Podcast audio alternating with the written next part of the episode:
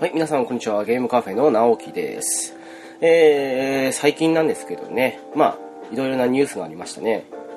まずはあのーまあ、ゲームカフェですから、ゲームの話題ということですけど、ついに、まあ、ファイナルファンタジー15発売日が決定したということで、9月の30日、金曜日らしいですね。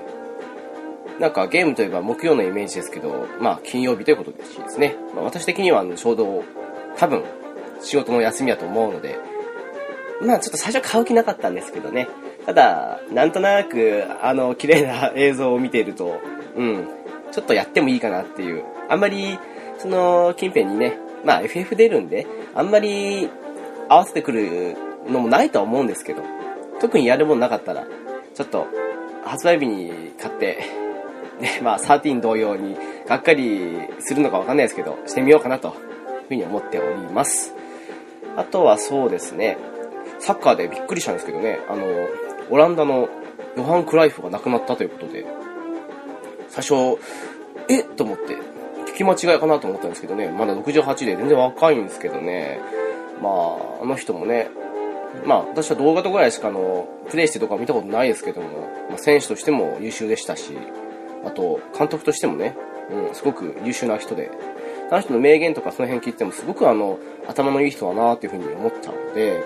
それだけにすごくあの、そういう意味で言うなら、サッカー界に与えた影響って、選手、監督とかそういう部分全部含めると、歴代で一番なんじゃないかなっていうふうに思ったりもするぐらいの人が亡くなってしまったので、うん、ちょっともうご冥福をお祈りいたしますって感じですよね、本当に。はい。で、そうですね、あの、今回、後編ということで、明日からちょうど4月になるわけなんですけど、4月からは少しあの、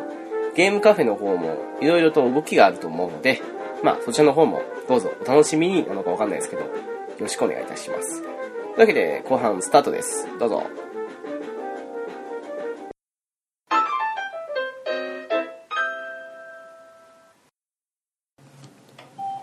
さあ、そんなわけでね、お便り、今回メールなかったんで、うんな感じですかね。で、まあ、あの、最近のことでも話しておこうかなと思うんですけど、うんなんかあの、ポッドキャストのレビューはあったとかっていう話を、そう本当偶然なんですけどねあのたまたまランキング見ようと思ってで調べたらあのポッドキャストのレビューを書いてくださってる方が5名いらっしゃっていやーもう、あの、順位もそうですけど、うん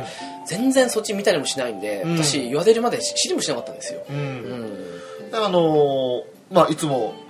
ツイッターでもねコメント寄せてくれるようさんだと思うんですけど、うん、からもいただいてましたよね。ええあと、あの2015年8月にねいただいていてあと、猫やんさんからもいただいてて、はいね、でここ最近ですあの2月10 2016年の2月17日と24日にも新しいコメントいただいてましてあはいはい。であの、まあ、一つ目が星さんのレビューだったんですけどとて も楽しみだしたんですね。ははいい。あのとても面白いポッドキャストですがとにかく音質が悪くとても聞きにくいですとで機材と音響環境を改めてぜひもっと聞きやすくしていただきたいですということであのまあコメントレビューいただきましてなるほどまずこれありがとうございましたそうですね、ありがとうございます。そうですね、なんだろうね、あの、一応初期投資じゃないんですけど、うん安いながらにあの評判のいいマイクを購入して、で、まあ、それもね、環境によって使ったり使わなかったりもあるんですけど、うんって感じで撮っていると。はいで、まあ、そうですね、結論から言ってしまうと、もうこれ以上の向上はまずないです。ないです、うん、あのーまずそこまで高いそれ以上の金額のものを買うっていうことも、まあ、まずないですし、まあ、金額的な、ね、ストレスにもなりますし、んあとはあのーうーんそうだな音の環境もそうなんですけど、結構北海道ってこともあって、はい冬だとあの交通の便が悪いと、うんでなおかつ我々別々の仕事をしてるのもありますし時間が合わないです、うん、それで合わせた中で収録していくと、はいそこであのそうだなその音のいい場所とかそういうのをうどうにかこうにか見つけたりとかしてその上であの合わせるってなると結構ストレスになってしまってそれだったらむしろやんなくていいってなってしまいかねないのそうでそうそうそううんだからあの気楽にやるって意味も含めるとまあ多分今後少しのね微妙な変化とかでうん上げていくことはまあありえますけど、んただ今以上劇的に良くなることはないと思うのでそうですねんなのでまあよくも悪くも素人ポッドキャストなんでまあ多少はねあの我々もね無料とあと気軽にできる部分でよくはしていきたいと思うんですけど、ちょっと申し訳ないけどそこ以上のあの環境とそういう気にもならない上にちょっと無理なので、うんそこは少しあの、うん、ご容赦くださいって感じですねそうですねあのーまあ我々が一番ストレスフリーな番組を作りたいと思ってるんで、うんあの基本的にそのために何かその新しいマイクを新調したりだとかあと無音の環境を作ったりだとか、うんそれを借りたりだとか、うんそういったことをする気は毛頭ありませんのでそうですねこれ以上ゲームカフェの音質はまず良くならないでしょうまあ、微妙に良くなったりとかあとね音のなんだろうマスター音源じゃないですけど、うに近づけるっていう努力とかはありますけど、ただそのたかが知れてますうね、ん、劇的に良くなるってことはないのであとはやっぱりどうしても冬の環境上ねツイッターじゃないやスカイプでのスカイプうん、収録とかになってくるとスカイプの音はどうしてもあの生の声よりは下がってしまう部分もあるので、そうそしてあのスピーカーから出してそれを撮ってるんで、うん、結構はその反響音だとかがあのうまく取れなくてねそうですねまあその辺考えるとまあこの辺が素人の限界ですと、はいまあ、他のね同じ素人ポッドキャストさんでも環境ってやっぱ個人個人で違いますしあとどんだけねあの揃ったりできるかとかあとまあそのねその番組の方針とかもありますからそうですね、うん、その辺考えるとゲームカフェは今の配信ペースでこんな感じのが限界かなってなりますのでちょっとその辺はねあの申し訳ないですけども内容だけでお楽しみいただけたらとそう感じですねまあ、うん聞き苦しいのはもう本当に始めた頃から自分らが一番分かってるんでそうですねうんもうこれ聞ける最低限聞けるじゃないですけどそれでこんなもんでも興味持ってくれたらいいかなってぐらいでやっていくしかないかなっていうのはありましたからねなそれでもあの楽しんでもらえたら嬉しいしうんうんやっぱりあの聞きづらいなと思ったら残念だけどってところもあるけれどそうですね現に今回お便り会ですけどいはいっぱいお便りいただいてますからねそういう意味でも考えてもまあ今より悪くしないように、ん そうですねって感じで頑張っていこうと思うので、はいうんちょっとその辺ねご容赦した上でまあ聞いていただけるとありがたいかなとそうですね感じですねでもう一つ、はいえー2月24日にいただいてます、はいえー星2のレビューですね、はいえっ、と司会の人の「うんうん」という相づちがおかまみたいで不気味です これ俺ですねいや私かもしれないですよ「うんうん」ってよく言うの俺じゃないどうですかねたまに私もいますけどねただま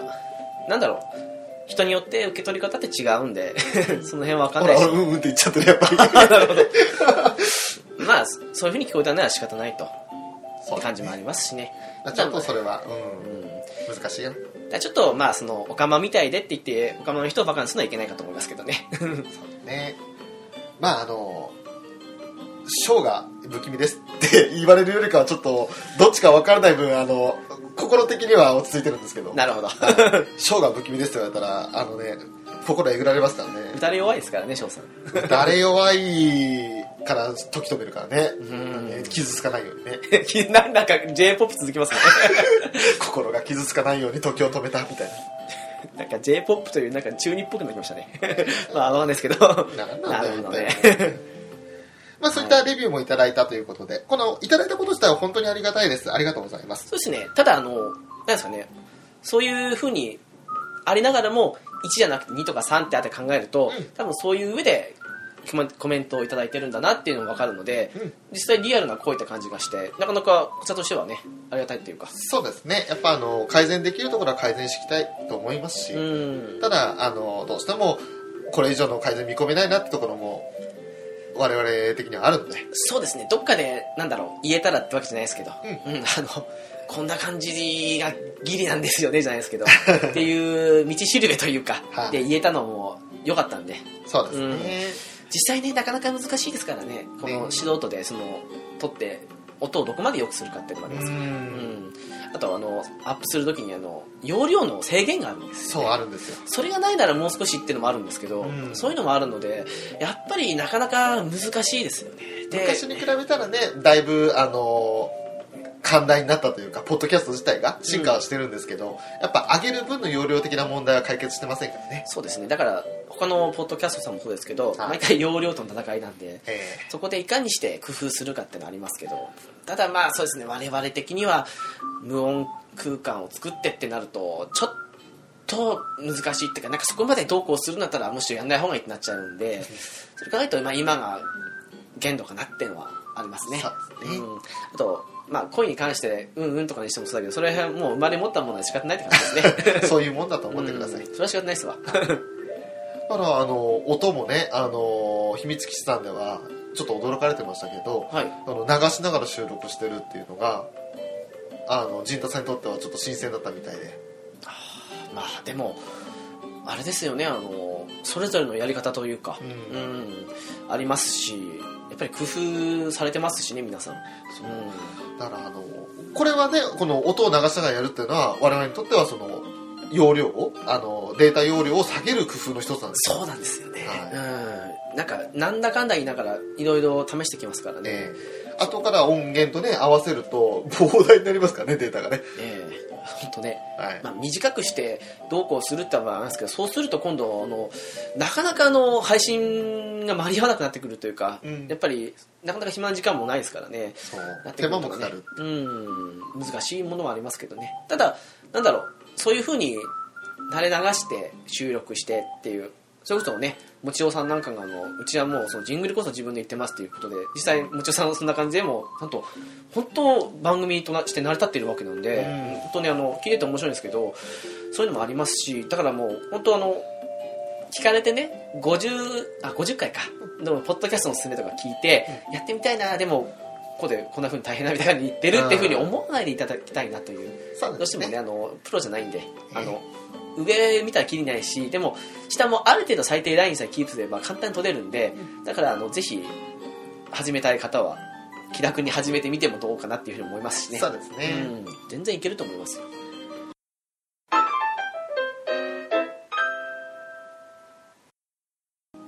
それこそあれじゃないですか翔さんはいそのポッドキャストはまあいいとしてうんあのあこれはあれですかあの次の回で言う話だからまああえて言わないですけどその翔さん最近新しい回もされたじゃないですかはいはいであのー結局そのこともあってえ、ちょっと一回アニメに行きかけた感じが、ちょっとしたちょっとだけゲームよりゲームも戻ったじゃないですか戻りましたね、はい、であのー先ほどねラストオブアースの話も出ましたけど、はいあのーアンチャーテッドとかえで翔さん的にあの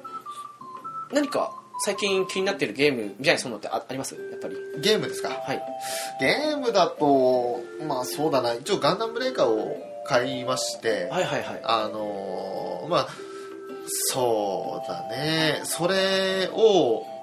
やってるから今はそう他のゲームは見向きしてないんですけうど、んうんやっぱその新しいハードが手に入ったのでそれでできるゲームの種類っていうのは今までこれやってみようと思ったけど実はできなかったとか何らかの理由でその諦めていたものにちょっと注目してみたいなとは思いますけどね、うん具体的なものは決まってないですそれこそね、あの、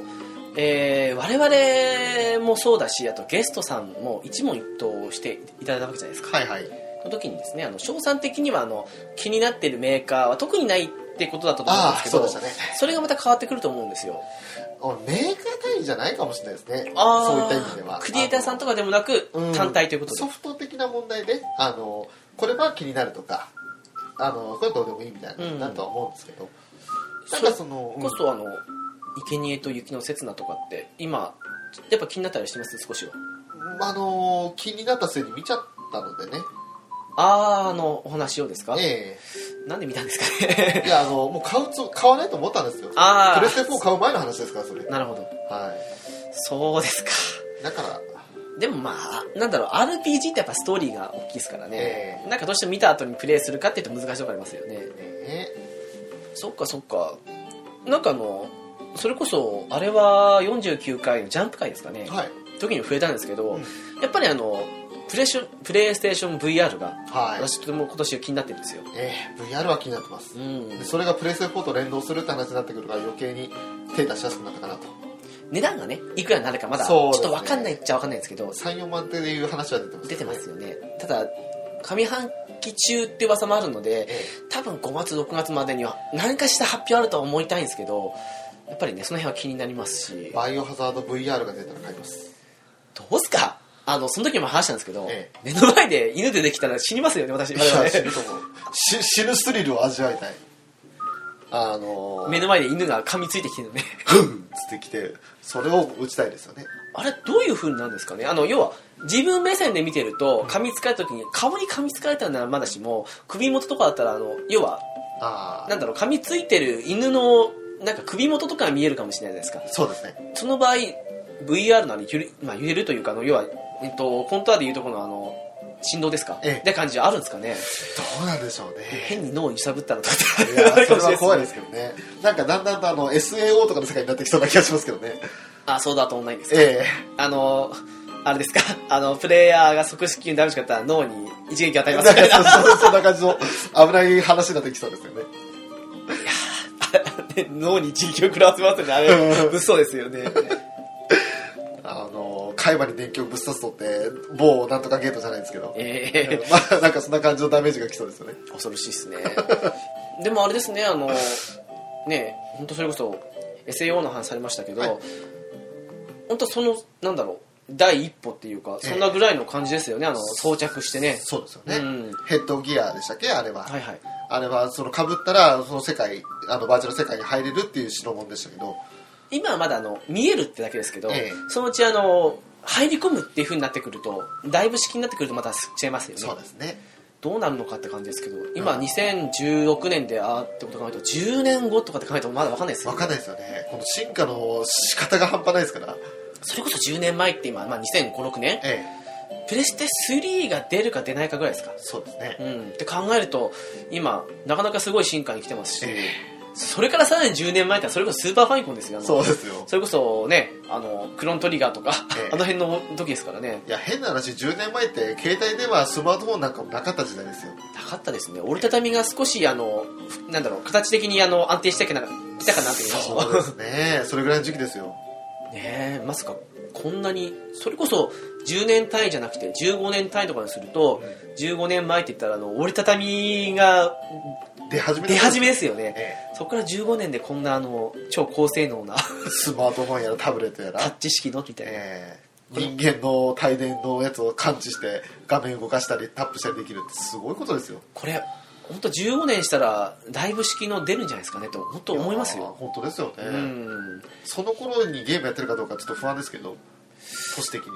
40後半ですうんぐらいですよね、いややってるんじゃないですかもう我々世代ってあのゲームに触れた世代ですからそうですね抵抗はまああの子供らとかがいたとしてもその子供らと一緒に遊べる世代ではありますよねそうですねただその辺の管理は難しいですねあののめり込みすぎると危険じゃないですか、ええあのよく問題になってるあのオンラインゲームにのめり込みすぎて中毒あれと違って本当にその世界入り込みますからね、そうですねその辺はどうなるかですよね、脳に悪影響とかそういうもの出てきますよあ れまあ、でもなんかその頃になったら仕事とかもオンラインになってそうな気がするいろんな仕事がであーあの力仕事的なのは機械に任せる感じですか、うんそれもあるだろもううし少し先なんじゃないですかもねう少しかなでもコンビニとかもまなあんか全部全自動的なものになりそうな気がするんだけどあの対人恐怖症の方にとってはありがたいですありがたいですでも今度その頃になったら対ロボット恐怖症ってのが出てきそうな気がするよね あのーなんだろう全部配達してくれるとかはいまあでもまだまだ難しいとこはありますよねもうちょっとかかるか50年60年かかるかなあのアイロボットみたいな世界さええでもまあ結構ねそういう未来は来てますよねそのゲーム単体見てもそうですよそうですよね一家に一台なんかあのメイドロボットみたいなのがいるみたいな世界はちょっと早いかなあーなんか30年ぐらいしたらそうですよねありそうで すね15年うんもう倍の30年かなっていううん我々がなんか老後の時にはもしかしたらあの介護されてるかもしれない えでもそうだったらあの今いろいろ介護問題とかあるじゃないですか、はいだからそういったのもある意味解消というかそうだね力仕事ひどいらしいですからねやっぱりねええ介護疲れね特にその、まあ、老老介護とかいろいろ今社会問題になってますけど、はいそういったのもね少しあの助かるきっかけとかになるんじゃないかなでそういう研究をしてる大学とかもきっと今あるじゃないいでやすかー大丈夫だと思いますよあの話はあまりは詳しくは分かんないけどあのよく見るのがあの両親亡くなって、はい祖父母に育てられて、ええであの自分が20代、まあ、半ばとかぐらいの時にその、は祖父母のか介護しててなんか自分のそれこそねその年にしかできないこともできなくてっていうのは少し気の毒に思うなっていう環境の人いますしそうですねうん、やっぱり介護ってやっぱその辺の問題はね少なくともパートスーツでもいいですよむしろ そうですね本当ねだからあのいろんなそういったあのなんだろう補助人間を補助するための機械もそうだし本当に全自動機械でもいいし、うんうんなんかそういった進化が徐々には見えつつあるけどまだ実装されてないじゃないですかそうですねだからそこら辺がね、あのまあ、ロボット作りのその最終的な目的地になるのだったら面白いなとは思いますけど、ロボットはまあ、ええなんだろう良くも悪くもそのいろんな多機能的な部分ではい大変で実現普及するまではかかるかもしれないですけど、ゲームっていう遊びだけに特化した場合にって考えると15年したらだいぶ式って多分出てきそうな気もするんですよねやっそうぱりねでしょうね特にオンラインゲームの類はそれがもう主流になりそうですよね一番怖いのはそれであの人を撃ち殺すことに何の抵抗も覚えないことですよねあ怖いですねうんうんそれになったら嫌ですけどなんかうんなんかでも下手したらただの出会いの場になりそうな気がします ね難しいとこありますけどねまあでも、うんアバターとかがある時代ですからね映画にもなったぐらいですから自分じゃない自分がそこにいてなんかその犯罪行為に使われたりすることもあるかもしれないけれどそういえばあとい何年かしたら「アバター」の続編的に来るらしいですねあそうなんですか連続であの201718年から毎年って感じであの続編的に作られるらしいっていうのは見ましたけどその初回のアバターの続報本当に次のそうですそうですそうですあーキャメロン監督でね、うんなるほどっていう話は聞きましたけどねでまあいろんなそのねエンターテインメント関係での進化はすごいと思いますしすごいですねでもあれですねしばらくダイブ型を作ってもオフラインの世界に一人でダイブの方がいいかもしれないですねいやそうですね てかあのダイムの世界ができる前に俺あの携帯型というか腕時計型テレビ電話だとかあのしかもバーチャル画面浮かび上がるとうん、あのなんかパカッとかって開けてそこに映るんじゃなくてビワッつってなんかモニターがっていうかその画面が出てくるみたいなそういうのが実装されたりする日もあるのかなっていうアップルウォッチでも近いもんありますあのそのあー浮かび上がらないけどその、うんなんか見るぐらいになったらあれがもう何世代か進むと上に来そうな感じもしないでもないっていうかまあ上に来る方を望むのか、うん別の進化に行くのかわかんないですけど最近あのあれサイコパス見ちゃったから余計にそういうのがね だからビワッつっておおとかと思ったけどでもあれあれそうですねあのあのマイノリティリポートとかそんなんですけどあのそうあの空そ中うで空こう中に浮かし画て面やってねファってあの流すというか向こう側に持つみたいなああいうのも理想の未来というか未来ってそういうイメージですよねなんとなくね一歩間違えたらその、うん、と時計型でもいいですし、は iPhone 型でもいいですけど、うんそこからあの空中にその端末全部浮かび上がらせて、うんこのファイルかなとかってそのフォルダーの中探すとか,、うんそうなるとあの周りの人にも見えてしまうという危険がありますけどそこは眼鏡するのかなとかいろいろあー想像は浮かびますけど、でもそれはあの時計をしてる人にしか見えない何か不可思議うん、あ構の成みたいなのがあったりセキュリティ的なねねそれも難しいかもしれないですけどあのその人の目にしか映らないようなインプットをしてるとかそうそうそうそうすげえ近未来的な話してますね 夢の話ばっかりしてるでも思いのほか進んでる部分ってすごい進んでるんじゃないですかいやあのあの進めると思うさっきの10年前の話なんですけど、ええ10年後にこんなすごいものを普通に持ってると思いませんもん iPhone とかなんて、思いませんようん、スマートフォンだってもう軽くパソコンじゃないですか常に持ち歩いてる軽くも何も普通にパソコンじゃないですかパソコンより下手したら高性能のね下手したらね、うん直感的な操作できるしね,、うんねえ本当恐ろしいですよねだから家のパソコンとかは iPhone を生かすためになんかデータを保持したりとか、うんあのバックアップ取ったりとかっていうぐらいの使い方されてるような家もあるだろうしまさにうちもそんな感じですけどね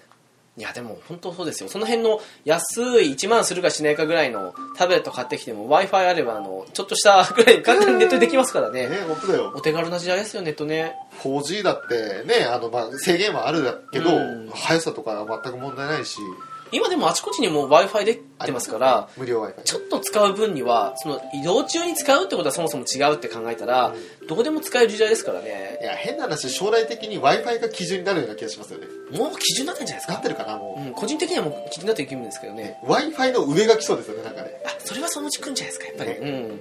なんか何かしらのね上アップデートじゃないですけどそう 3G が 4G に進化したのに 4G が w i f i になって今の w i f i に変わるさらに上がっていう、何かしらあると思いますけどねまあ、そういった話夢物語もねちょっと雑談形式で話しましたけどなんかでも今度見たいですよあの iPhone7 ですかええついにあれじゃないですかあのイヤホンジャック消えるらしいじゃないですかあそうらしいですねねええと思ったんですけどねあれ無線で Bluetooth だけですかみたいですね対応るのあの、その穴すら、熱いと思ったらしく、うん薄くすると。ねただ個人的に薄くするより、まあ、皆さんおっしゃってますけどええ、薄くするより、ちっちゃくせえといや、違う違う違う、バッテリー持たせろと。あそういやみんなそう言いますよあのスマートフォンの何不満ですかってバッテリーなんですよあれだってうまくその2年サイクルで契約し直してもらうために、うんなんか1年ちょっとするとバッテリー持たなくなるような設計にしてるんじゃないですか携帯いでやしてると思いますよやっぱり、ええうんあのそうじゃないとそうでだっすよて買い替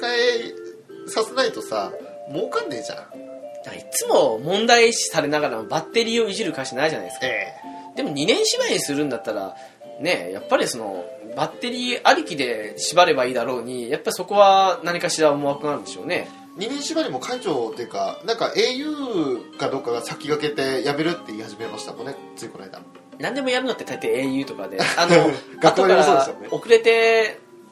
ねドコモとドコモソフトバンクいやむしろドドコモですドコねモかドコモはとられる一方ですからねソフトバンクはあの iPhone の争奪戦勝ったぐらいであとは先見的なことはあんまりしてないイメージかなそしたらいや CM は先見あ CM はすごいね今今ちょっとあの桃太郎もされてますけどああでもそうだな俺ドコモの CM も好きなんだけどね遠くだねじゃないかってやつが好きなんだけでどもなんかドコモって毎回一味っていうかななドコモ光って言ってさああのドコモだけの時はちょっとびっくりしましたけどね、の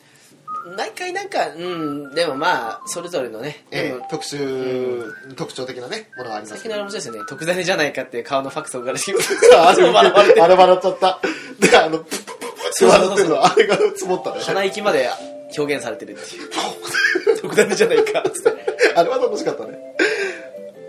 うわーまあそういう、その CM 一つとってもね、あの各社のなんか、うんちょっと違う、あの戦略の仕方っていうのが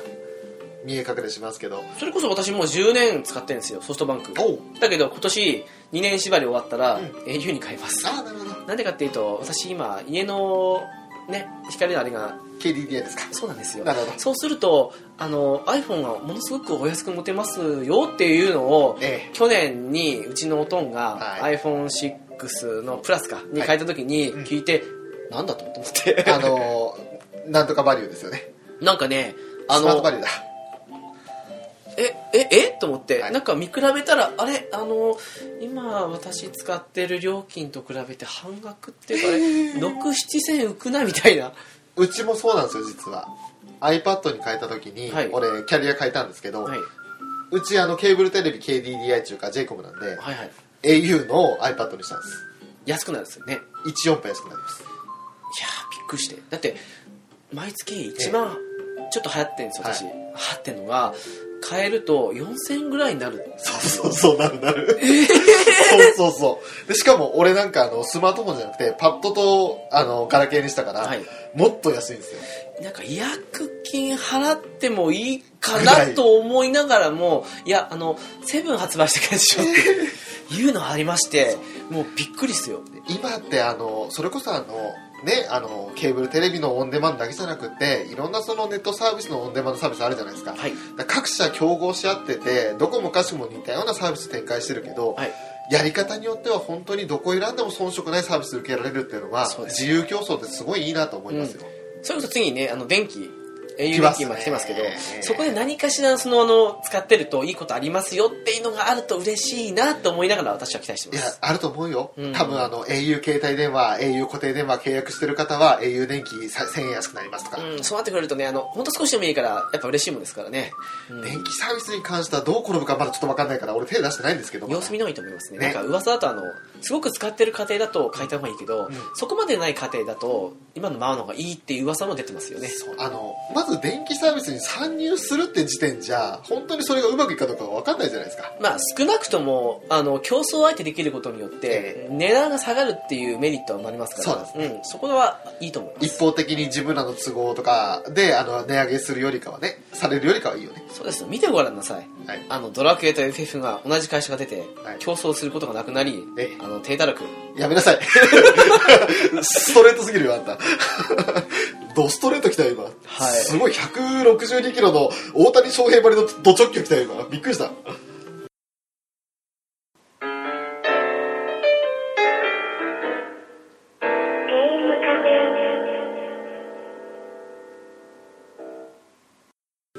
いやもう167出すつもりですけどね個人的には7ですか。メジャーではそれが出すやつもいますからね今ねいやあの日本最速は162でしょ今、そうですよねえやりますね大ー、谷メジャー来ちゃったらちょっと通分かんなくなっちゃう個人的にはもうそろそろ二刀流じゃなくてあの、まあ、あれがねあのいい意味でモチベーションになってるのは分かるんですけどそうだね投手ピッチャー一本の方がね一本にしてほしいなっていうのは思うとこなんですけどねただあの本人の希望ですからね、えーまあ、あれでねモチベーションが上がってないいけどこの先どんどん年齢重ねた時に一本で絞ってその分に注いだ方がっていうふうに思うけどやっぱあれ生半可にねどちらの才能もあるっていうのはそれはそれで酷なことだと思ってねそうあれってセ・リーグだったらダメだったんですかねやっぱ日本ハムがその交渉権取っちゃったから仕方なくパ・リーグなんですかでもまああのセ・リーグだとあの DH ねないですからね DH がねあ DH がないから逆にダメなのかあのピッチャーだったらバッターやらなきゃいけないじゃないですかセ・リーグってそうですねはいだからそれって、まあ、二刀流とはちょっと違うのか意味合いがただ大谷って別にあのそれと別に普通に野手として出るじゃないですかそうですうん、よね、うん、そういうことをしたいっていう希望を叶えるのは別にセ・パ関係ないのかなまあその球団次第じゃないですか球団次第かうんただあんだけ注目されて二刀流っていう風なで客寄せになるんだったら、ええそれはそれで通したとこも多いとは思いますけどねあーだから DH 制だからそのどうしてもピッチャーはまあそうだねそういう意味でいいのはどうなんですかね どっちもどっちか別にそれはあの日本ハムに来たからあの良かった悪かったってわけじゃないのかまあわかんないですけどねなんか実際にどういうあれがあったかわかんないですけどただ結果出してるから、二刀流をやりたいって言ってはいどうぞってなるじゃないですかで若干最近あの投手方面の方がってなってきてるからそう思うけど当時はねどっちに転ぶかってありましたからねそうそうそうそただただ162出すといってもその速球派っていろいろいますし、のあの球がホップするというのは伸びとかそういうのありますから、実際にね速ければ打ちにくいかそうでもないしそうってなってくるしね結局速球生かせるだけの変化球ないと意味がないとかありますしう一応今年今季も先発投手で決まっててこの間あのオープン戦あまりちょっと良くなかったあの雨の影響もあって良くなかったらしいんですびっくけどりした斎藤佑樹の話するのかと思ってめっちゃびっくりちょしっとまし斎た藤佑樹の話はちょっとしないでえすよかったですなんかそこでね触れられたら少しうんと思ったんで斎藤佑樹君は早くあのなんだろうどっか学校の先生になってあの野球部の顧問やった方がいいんじゃないかなと思うんですけ 後ろ指刺されますよどそうかな難しいとこです難しいでねすあの有名になりすぎるってのもねいや怖いですよね、まあ、特にそのライバルがライバルじゃないですか、まあですね高校時代のまあですねまあがすごいじゃないですか まあすごいじゃないですか本当にはいだからあのやっぱ比較対象になる上にもともとそのまあに勝っちゃったっていう実績があるもんだから高校時代にまあね、 まあ ね。でも、ね、あの、無敗でシーズンを終えたのはびっくりですけどね。まあ、一応あの、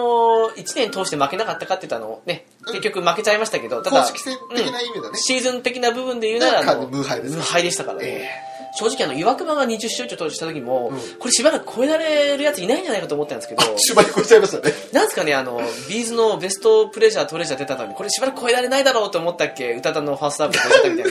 まあそういうのはその前の年でね、あの、ええグレーのレビューってベストアルバムで、はいこれしばらく超えられないですよって、あの、評論家たちがえ、ドヤ顔で言ったのに、ええ次の年でね、あの、ビーズに抜かれたっていうのがあったんですけど、 そしてビーズが抜かれたといそううそうそうそうそまあでも、うん、そういうもんですよ。あの、評論家ってやっぱその場の情報でパッと言うけど、で、それらを俺らも鵜呑みしちゃうけど、う。まあでも実際普通は、そう思いますよね、あれね。ねいや本当に覆せないのは、あの、王貞治さんの記録とか、あれぐらいになってくると、あれは脅威ですね脅威ですから、それはもう難しいと思いますけど、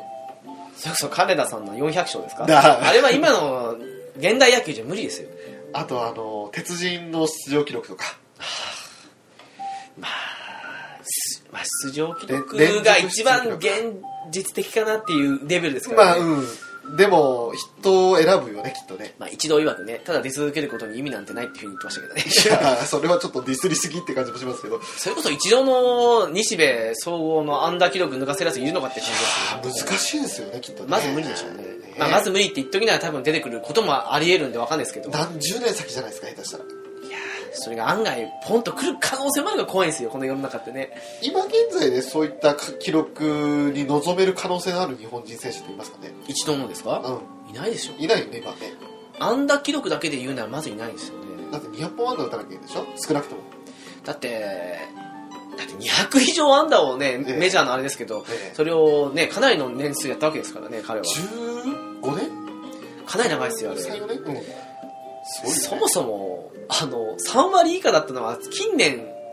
すこの数年ってだけで、それまでずっと3割以上しか打ってなかったって のが、そう負けますよ。 3割バッターに100本安打ですもんねそれこそ、あの、アメリカ来る直前なんてある時、ええ途中まで4割だったんですよ、彼。いやすごいよ、ね、最終的に3割8分7ぐらいだったかな、確か。だったんですけ多ど。分一郎あのあれパープルとかでもねあの A, A だわミートカーストとか当時は ABAA でしたね。AA とかでしたね。うんすごいな足も速いしさ能力値だけで見ると当時近かったの松井和夫ですけどね。ああそういえば板中和夫さんあとまだ怪我する前のね、あの、尾形浩一とか広島のとかいたんですけどね、あーあとは、そうだな、結構いたはいたんだけど、なんかみんなどんどんね、敵になりますから。ねえまあ一応一郎化け物ですよ化け物ですね。あれは確かに化け物ですすね。ごいですねあのいい意味で本当素晴らしいあの畏敬の念を込めてみたいな感じのうん化け物ですよある意味、そこまでいけないにしてもええ、近いところまでいけるかなと思ったのは青木なんですけど、近年ちょっと、まあ、活躍はしてるんですけど、ちょっと、うんっていうのはありますし、う青木はメジャー行かない方が良かったんじゃないかなと思うーん、そうですね。あのーそれはあるかもしれない。井川と青木は メジャー失敗だろうとそれ以外は私、松井和夫もそうですよ。あ和夫もそううん、か、そうだね成功したのはやっぱ野茂一郎松井野茂もね、成功は成功なんですけど、あのえ防御率とかだけ見るといいとも言えないんですよねやっぱりねそうですねまあでも成功っちゃパイオニアではパイオニアですからーね岩隈も今あまり伸びてないかなもしかしたら岩隈は結構行ってますね行ってますかうん、彼はどっちかというと日本よりメジャー向きじゃないですかねそうかうんあのたまの、ね、制限もありますから彼の場あー合なるけほど怪我して当たる前ですからうんうん楽天の1年目でそもそも酷使されましたからねあ9勝15敗だったかなこの時確かあーあと黒田もうまくいってますか黒田すごかったです ねあれはあの本人の希望で最後って感じで戻ってきたけどあれは普通ならまだできましたからね、ねあれは、それこそ黒田は近年のあれで言うなら、今一番200勝近いですからね。そうですよねうん、多分今年行くんじゃないですか。うん、それぐらいかいそもそも西武の西口だとか、まあ、桑田真澄もそうですけど、あの辺でええ200勝いかないって言ってたじゃないああですそうか、ですよびねっくりですよ。うん西口行くかなと思ったんですけど、結局引退になりましたからね。大谷もそういった大記録ってわけじゃないけどなんかいろんなことまんべんなくできるからそういう意味のオールラウンダー的な意味での重宝はすされますもんねただ単純な記録だけで言うなら1本絞ってほしいと思っちゃいますまあそうよですね。ね見てる方としてはピね。ッチャーで25勝ぐらい上げてくれみたいな感じになりますよねあ、でもどうなんですかね、今。まあ、ローテーションの中何日にもよりますけど、それ言うなら、多分、マーの残した記録が最高なんじゃないですかね。そうですねうん、あれをね意識した上であのノーテーションを短くしていって本当に全勝できるのかって話ですけどそれで勝ったらこれあれかもしれないですけどいやまだ若いからさ大谷は、うんだからあのもしかしたらあと23年経ったらいや投手1本できますとかってなるかもしれないじゃない下手したらそうですね、うんでその時にもし記録上塗りとかなったらやっぱりちょっとロマンというか燃えますよねそれこそね投手って型が消耗品ですから、えま若いうちにってこんこんなこと言いたくないですけど壊れちゃった時にはいその時に、まあ、そこで、ね、打者に戻って通用するほど世界甘くないですけそうどですねでもそれもいいんじゃないのかなって思うというかそそれこそあれですよメジャーってまアニメあるじゃないですか、ええ漫画もそうですけど、はいあれって最初主人公の父親はプロ野球選手なんですけど、それがまずあの投手でなかなか伸びなくて、そこで打者に転向したところが始まるんですよ、ああそうなんだ、うんまだ見てないと思うんですけどね、うん、見てない、まだ。とかそういうあれもありますからねああ、ねちょっとあの、野球の話あんまり詳しくないなりに適当に喋っちゃったんですけどいえ、いえいえそんなこと私も大して詳しくないですからね、まあちょうど今ね、あの、オープン戦もやってて、もうあと2超楽しみ週です間ぐらいですかうんあ、まあ今ちょっと収録してるのが今日13、3月13日なので、はい3月末明日はホワイトデーこれが配信される頃にはもう野球始まってるのかね。えーそうですね、もう今年のセ・リーグ楽しみです、みんな若い監督ですからね、えね高橋由伸はどこまでやってくあれるかそうだ、吉野新監督ですもんね、巨人のね。あの最下位になって、長嶋監督の二の舞踏まないぐらいに頑張ってほしいですけどね、そうですね。そういうのありますしね、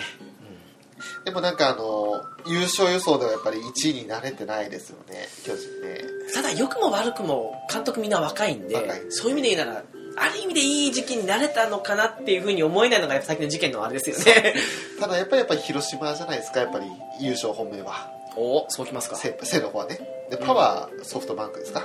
ああ、今ソフトバンク強いですね。強いですよね工藤監督がよくあそこまで、すごいですよね名選手、名監督でありましたからうんね本当ね。いや多分その2つそれぞれあの優勝チームになるんじゃないかという予想なるはほど翔さんは広島とソフトバンソフトバンククじゃないかなってまあこれはあの評論家とかの意見も聞いてですけどそれにまだオープン戦の段階だから判断の材料ないですけど私はあえてちょっと狙って、まあ、ヤクルトとソフトバンクかなとなるほど勝手に思ってまですもやっぱりソフトバンクですかソフトバンク今硬いでしょやっぱり硬いうんいやあのね正直ハムを応援したいですよでも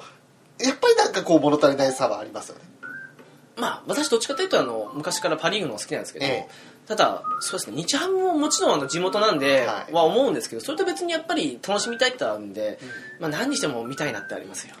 日ハムなんかあのちょっと前と比べてスター選手がちょっと足らない気がするんですよ今大谷、まあ、中田翔にどこまでってのもありますけどそよう大感じいいじゃないですかういやそれぐらいしかいないじゃないですかその3社ぐらい出てきたあとなんかそれこそあの新庄小笠原とかっていた時代に比べたらちょっとなんかネームバリューが足りないというか稲葉とかね稲葉とか、うん、いやその時代からちょっとねっていうね ね感じがするからダルさビッシュもいなくなりましたからねそうそうそうそうそたうだまああれですねあの小山とかもいたじゃないですかいたいた ただあ の日ハムに関してははい一回優勝見たいと思ったんですけど、ええ見た後はもうあの他特に日ハムってこだわらずにいうんろいろ見ようっていうふうになったんで、うん今はもう気楽に見てます見てますねうん、そういう意味じゃあの別に嫌いとかじゃなくて普通にどれも楽しく見てますねちょっとそういったのもねあの選手それぞれの行き先が分かって小笠原は引退したんですよそうです小笠原にあと和田も引退しちゃってね、うんいやーなん和田まだいけたんじゃないかと思ったりするし小笠原はまあ最後のやつ何より私慶喜が残念で、うんあれまだいけたんですけどねあれちょっと昨日け良かった怪我ながってちですしあの怪我しやすさ C じゃないですかいやでもあんだけあの打てな打てたんで全然代打はまだいけたんで、うんいけたと思うんですあけどとところどころであのフル出場できたんで、うんそういう意味であのうまくやれば実際原監督うまく使ってたんでいけたのになんかあれは少しね犠牲になったなと思うんですけどねでも吉野が輝いた時代ってやっぱりあのまあいろいろちょっと今さ世間を騒がせてるね5番の選手がいた時代ですよねああそうっすねなんかあの時にあの馬の持ちだとかあのダイビングとかで怪我とかしなければうん余裕で2000本安打いったんですけどね西二岡由伸松井っていう長並びだったんですよね当時はあ優しさがありますねねああえて K に触れないとうんそうそうそうちょっと言わないようにしようかなと思ってあの K もねあのなんだろうそのおごらずに野球一本で練習で行ってればもっとすごい選手になったのになと思うんですけどねそれにあの野球やめた後も、まあ、タレント活動としては結構いろいろやってたんですけどね、やっぱそういうねなんだろう才能はもちろんですけど練習をずっとねあのストイックにやっぱ活躍してスターになればなるほど大金つかむじゃないですか、ええそこであのその誘惑に負けずにストイックにやるってかなり難しいですよね難しいと思いますよそのと一度ってその才能はもちろんそうですけど、その努力もそうだしあと何より怪我しないことっていうことを考えるとすごい人物だと改めて思いましたねあの精神的にすごい人ですよね、その自分の信念をもとに確立された信念のもとに動いてるじゃないですか,、うん本当にあの強い人なんだなと思う思いますよ少なくとも自分は真似できやね全然無理ですねうん私も無理ですあの結構手一杯です手いっぱいです はい、はいなんかなんかそのわけでね結構や久しぶりの野球中止の話になっちゃいましたけど、はい、まあ最初の方は金みたいな話しましたけどねロボットのとかね、えー、なんかそういう意味じゃなかなか今回は、うん、こんな感じで雑談会になっちゃいましたけどそうすごくいいですねあの話の収集がどうやってつけようかって感じの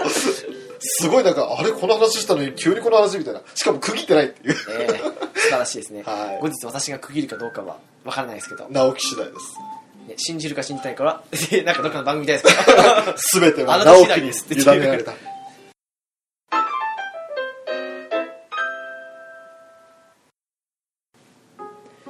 いやーまあたまにはこういうなんだろう飛び飛びというか基本的に話してあの次から次に飛ぶもんですからええあの本当に予定を立てないで話すとこんな風になるね俺らねまあいいんじゃないですか予定なん楽しみだでよそんなもんどうだっていいっすよ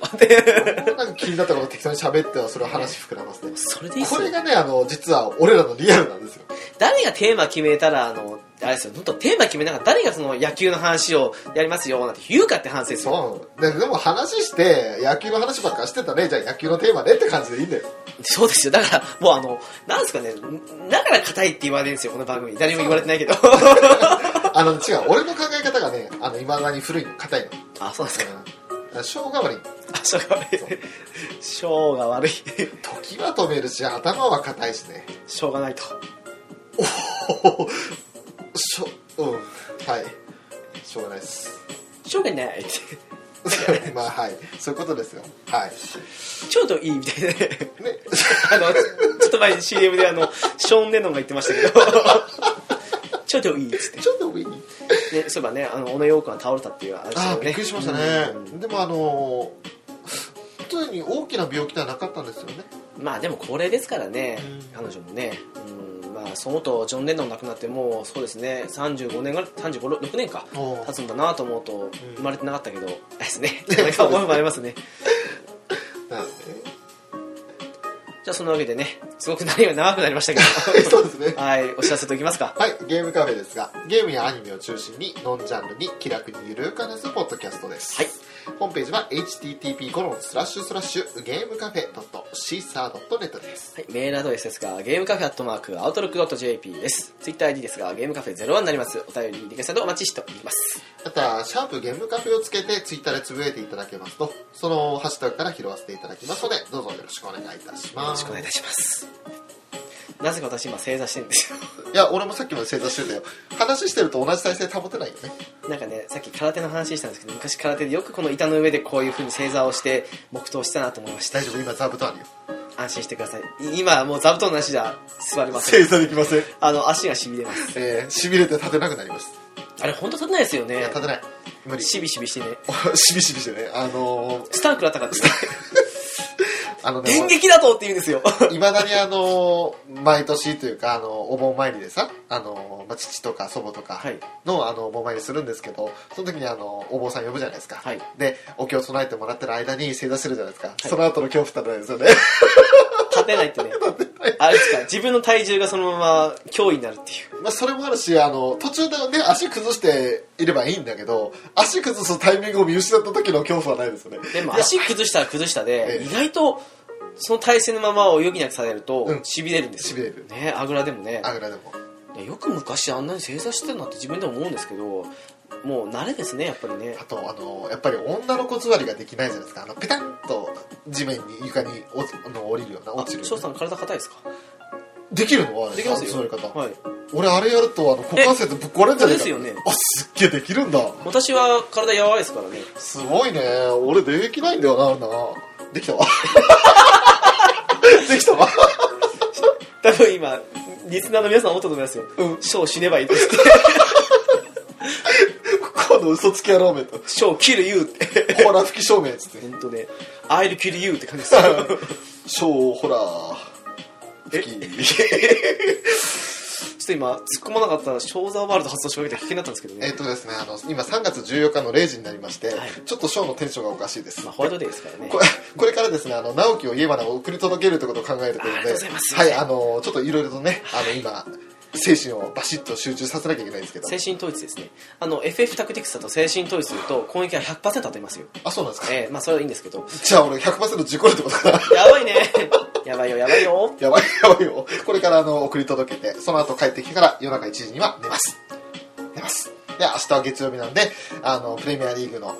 えーたくさん試合を見て、はい、死にますと。死にはしません。じゃあ、この間、イブラヒモビッチなかなかすごかったですね。イブラの試合は見てないっす。あ、あすいません。な、あのなかったことにしてください。すい ません、いいです。のリーガームは見てないっす。そうっすか残念ながら。すいません。はい。あの、じゃあ、ね、すいません。野球の勢いでついにサッカー振ったけど、無理だったんで、少しこの場で終わろうと思いますので。はい。まさかのイブラヒモビッチでちょっとびっくりしました、はいあのチャンピオンズリーグがないからですねあなるほどチャンピオンズリーグはちょっとすみません契約外なんで見られないですすい申まし訳ないでせん。あすの、なんか、正直、すまんかった。あの多分ね明日あたりのそのあのフットとかでやるかもしれないのでその時に見ますじゃあ私もね、お家に帰るってことで。はいあの直 近直近ってなんか本当にそうなの昔の 人いますね。 直樹をお家に帰るはいなんかの会みたいですね。 しかもなんかフリーター家を買うみたいな感じだって そうそうそうそうそう。ドラマかっていう。びっあのねエリチカじゃないんですよね元ネタがね別のとこから来ちゃってるっていうくりしてね。まあ、それはいいんですけど。えー以上。がゲームカフェでございました、はいショート直樹と、いないよでした。でしたあありり がとうございます。がとうございます失礼します。